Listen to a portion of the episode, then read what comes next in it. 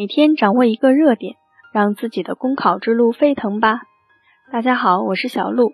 今天我们来关注的热点是防控小胖墩儿需多方努力。近年来，我国儿童青少年的超重肥胖率呈快速上升趋势。儿童肥胖不仅对其心理、精神和行动带来不利影响。而且更可能在成年时形成各种健康问题。剖析现实生活中小胖墩频发现象，主要有营养不均衡和身体活动不足两大诱因。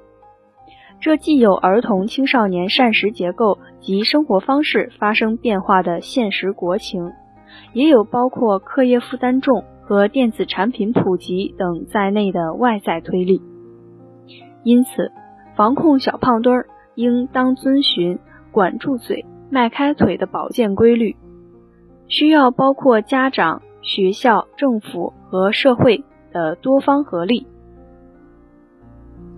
一、家长要为孩子合理选择搭配和烹调食物，教育孩子要学会合理搭配食物，选择零食，保证其营养均衡和食物多样性。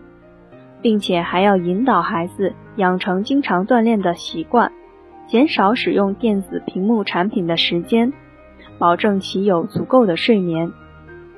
二、学校需要充分关注学生的膳食结构和体育锻炼，特别是严格落实国家体育和健康课程标准，保证学生课间休息和适当活动。三。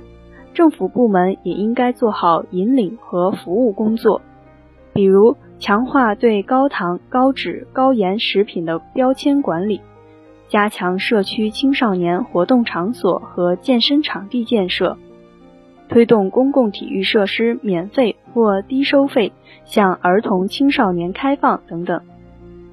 好了，以上就是今天的热点分享。想要获得更多文字资料，可以关注微信公众号。公考提分营，感谢您的收听，我们明天再见。